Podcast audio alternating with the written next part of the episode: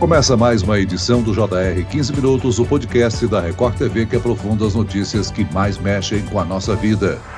Estão abertas as inscrições para a segunda edição do Sistema de Seleção Unificada deste ano. O Ministério da Educação vai oferecer mais de 65 mil vagas em 73 instituições públicas de ensino superior. São mais de 2 mil cursos de graduação. Quais requisitos os interessados precisam atender para conquistar uma vaga nessas universidades? E como andam as expectativas para a edição do Enem 2022? O 15 Minutos de hoje recebe o coordenador do curso Anglo, Madison Molina. Bem-vindo, professor. Olá, Celso. Bem-vindo também a todos que estão nos ouvindo.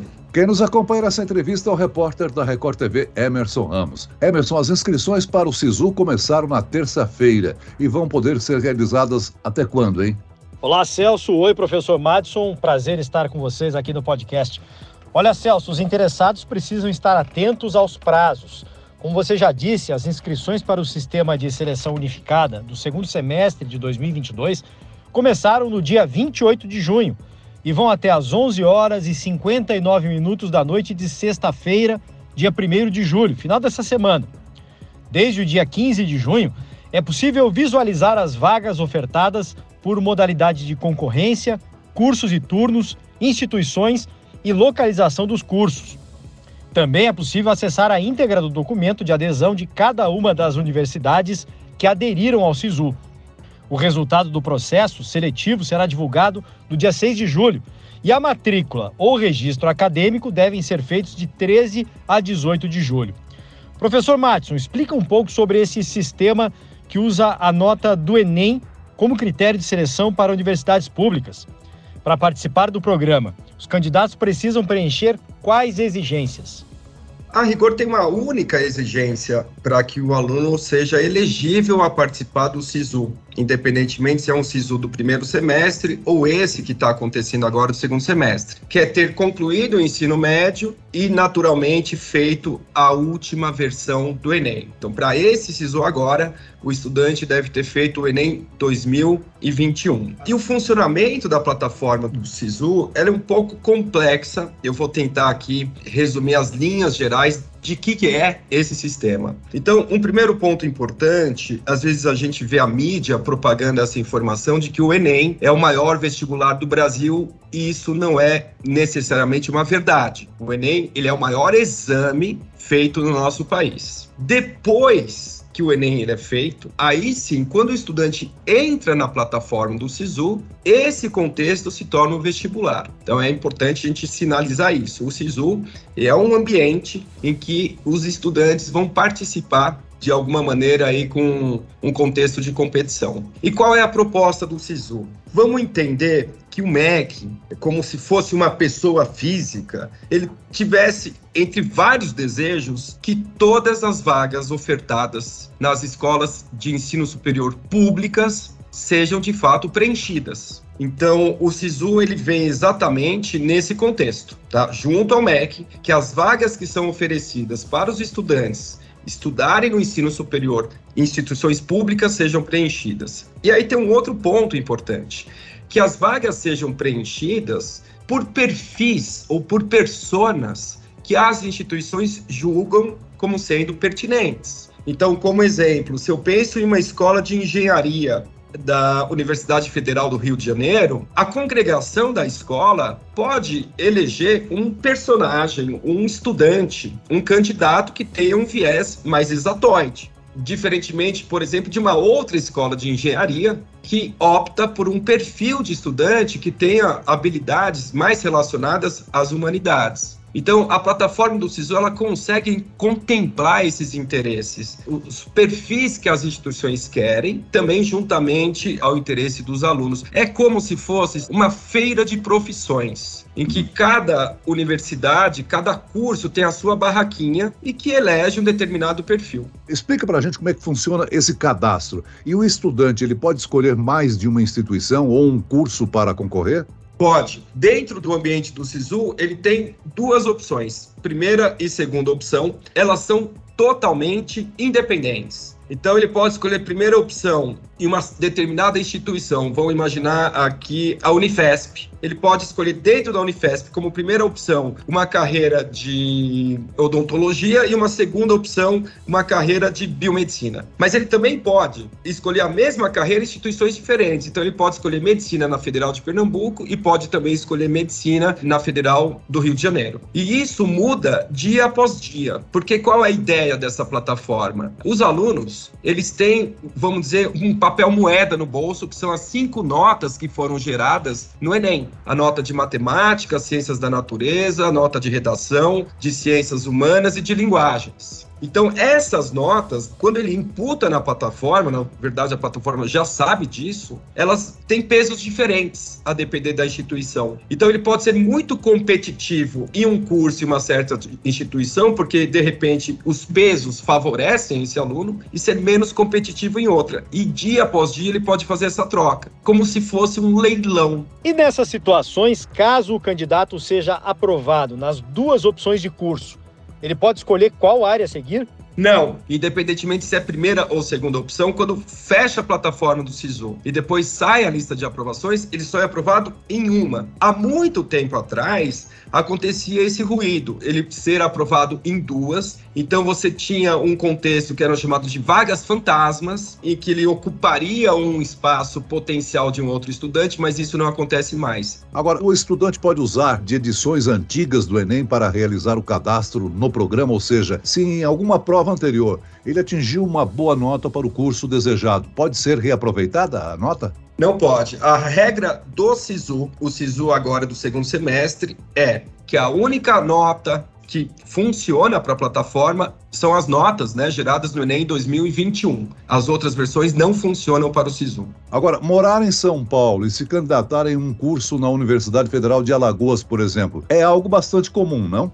É bem comum. Quando a gente faz o atendimento junto aos vestibulandos, a gente fala muito disso que essas opções de cursos em outros estados, elas devem levar muitos fatores em conta, que a gente chama das elasticidades financeiras. De repente, as cidades em que o custo de vida é menor, uma elasticidade de sonhos, eventualmente um estudante que só quer medicina e surge uma vaga de medicina em alguma outra instituição em, em outro estado, isso tem que ser levado em conta. As elasticidades emocionais, o apego que os estudantes têm com a família, com seus pares, é totalmente possível dado que o vestibulando tope essa O Ministério da Educação vai oferecer mais de 65 mil vagas para ingresso nas instituições públicas. São mais de 2 mil cursos ofertados. Professor Madison, tradicionalmente o curso de medicina é o mais procurado. Ele ainda lidera essa lista? Quais outros cursos estão em alta? É, o curso de medicina ele é bem procurado, ele está bem na ponta dessa lista. Apenas reforço de que agora no SISU do segundo semestre a gente tem menos cursos sendo ofertados, porque tradicionalmente os cursos se iniciam no começo do ano, mas a medicina de fato é um curso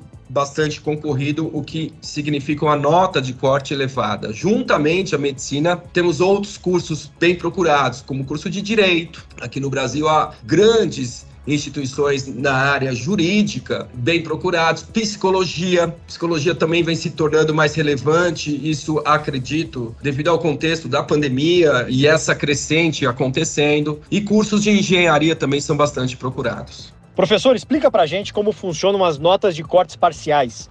O candidato pode se basear nesses dados, trocar de curso e escolher um em que a nota seja menor? Pode e deve. O que acontece, né? Quando a plataforma abre, o aluno ele pode escolher duas opções de cursos em instituições diferentes também. À noite ela fecha e aí se faz todo um cômputo de dados e no dia seguinte mostra exatamente a posição que ele está. Então, se ele está muito longe de conseguir a vaga, a nossa orientação é que ele mude. Então, nessa hora, ele tem que ter pé no chão e perceber que vai ser improvável que ao longo dos dias em que a plataforma esteja aberta, ele consiga alcançar a nota necessária para conseguir a vaga. E de novo, eu trago à discussão essa decisão, porque de repente ele pode mudar de curso. De repente, um aluno que queria muito medicina, ele topa uma empreitada de fazer um curso de biomedicina, de farmácia, de química, para que ele já consiga fazer, já nesse ano, começar o ensino superior. É possível, mas ele deve acompanhar. Tem um lado estratégico do SISU que é bem importante. Agora, o SISU não é o único método para candidatos ingressarem nas universidades, né? O programa Universidade para Todos, o ProUni, é uma outra opção que também utiliza do Enem como método. As inscrições acontecem nesse segundo semestre? O ProUni, ele tem essa ideia também de oferecer vagas, mas na verdade, o que acontece com o ProUni, o aluno ele tem que ter feito o Enem também na última edição, é, ele vai acontecer depois do SISU, então fecha a plataforma do SISU e depois começa o ProUni. E o ProUni, ele oferece bolsas. Então tem uma opção de bolsa 100%. É, naturalmente, se eu estou falando de bolsa, a, gente não está mais falando das instituições de ensino superior públicas, mas são privadas. E para que ele tenha a bolsa 100%, ele tem que ter os pré-requisitos ser brasileiro, ter diploma do ensino médio, não ter nenhum diploma anterior de curso superior, ter feito o Enem e além disso, para a bolsa 100%, ele tem que ter uma renda familiar bruta por pessoa de até um salário e meio. E bolsas de 50% para os estudantes que também cumpram esses pré-requisitos, mas que têm uma renda familiar bruta mensal per capita de até três salários mínimos. Então, o ProUni, ele fecha esse contexto. Professor, o candidato, quando é contemplado com uma bolsa no ProUni, ele não pode participar do programa outra vez. O SISU é mais flexível em relação a isso? Uma pessoa pode cursar quantas graduações conseguir? Simultaneamente, não. De novo, pensando na proposta da plataforma e da oportunidade para maior parte das pessoas que querem estudar. Mas depois de um curso encerrado, seja porque ele concluiu o curso ou porque ele desistiu do curso, ele pode novamente pleitear uma vaga no SISU. Professor Madison, a preparação para conseguir essas bolsas requer muita dedicação, inclusive causa muita ansiedade e preocupação nos candidatos. Como é que os jovens podem se preparar para o Enem desse ano? Quais são as dicas? As datas já estão definidas, não é mesmo? As datas do Enem já estão definidas. A gente tem para esse ano 2022 o primeiro dia do Enem sendo no dia 13 de novembro, o segundo dia no dia 20. Lembrando que o Enem ele é um exame que vai gerar cinco notas, que aí depois ele vai se apropriar dessas notas para o SISU. Então, a grande orientação, primeiro, é dedicação máxima. A gente está já encerrando o primeiro semestre, o tempo ele é escasso. Para um vestibulando, ele não só é escasso, mas ele é um recurso finito e ele tem que ser utilizado de maneira otimizada. Então, é dedicação e é estratégia. Então, a nossa orientação é se dedicar ao máximo aos estudos. E quando a gente fala do estratégico, é se dedicar ao máximo aos estudos dos assuntos que ele não tem afinidade. Porque, como o vestibular o Enem vai se converter um vestibular mais para frente, mas ele é um ambiente de competição, os assuntos que ele domina não é uma prioridade. Os assuntos que ele não domina e não tem incidência estatística também não é uma prioridade. O que é prioritário são os assuntos que ele não domina e tem incidência estatística. Então, que ele olhe bastante quais são os assuntos mais recorrentes no Enem e exatamente se dedique a isso. Professor, houve uma baixa adesão ao exame no último ano por conta da pandemia. Você acredita em aumento nas inscrições? É, esse é um ponto bem importante, porque se a gente olhar é, não só a inscrição, mas também as abstenções, quer dizer, os alunos que se inscrevem e não participam do primeiro ou no primeiro e no segundo dia, há dois anos atrás a gente tinha uma população de aproximadamente 5,1 milhões de alunos que não só fizeram inscrição, mas participaram dos dois dias. Em resumo, há dois anos atrás, a gente tinha uma população de 5,1 milhões de alunos elegíveis a participar do SISU. Ano passado, a população era de 2,9 milhões de alunos que não só apenas se inscreveram, mas participaram dos dois dias. Então, é uma queda significativa. Para uh, os alunos do ano passado, isso é muito favorável, porque o número de vagas do SISU não muda, mas já está pré-definido pelos termos de adesão, que foram apresentados em abril. Então, você tem uma mesma quantidade de vagas para uma população menor. Então, isso é mais favorável. A nossa percepção hoje é que em 2022 haja um aumento nas inscrições, mas também não a, a, ponto de voltar ao que era dois anos atrás. O que é bom para essa safra também dos alunos de 2022/2023, exatamente por se tornar menos competitivo o ambiente. Muito bem, nós chegamos ao fim desta edição do 15 Minutos. Eu quero aqui agradecer a participação e as informações do coordenador do curso Anglo, Madison Molina. Obrigado, professor. Obrigado, foi um prazer. E agradeço a presença do repórter da Record TV, Emerson Ramos. Obrigado, Celso, e obrigado ao professor Madison pela participação. Até a próxima. Esse podcast contou com a produção de David Bezerra e dos estagiários Lucas Brito e Kátia Brazão. Sonoplastia de Marcos Vinícius. Coordenação de conteúdo Camila Moraes, Edivaldo Nunes e Deni Almeida. Direção editorial Tiago Contreira. Vice-presidente de jornalismo Antônio Guerreiro. E eu, Celso Freitas, te aguardo no próximo episódio. Até lá.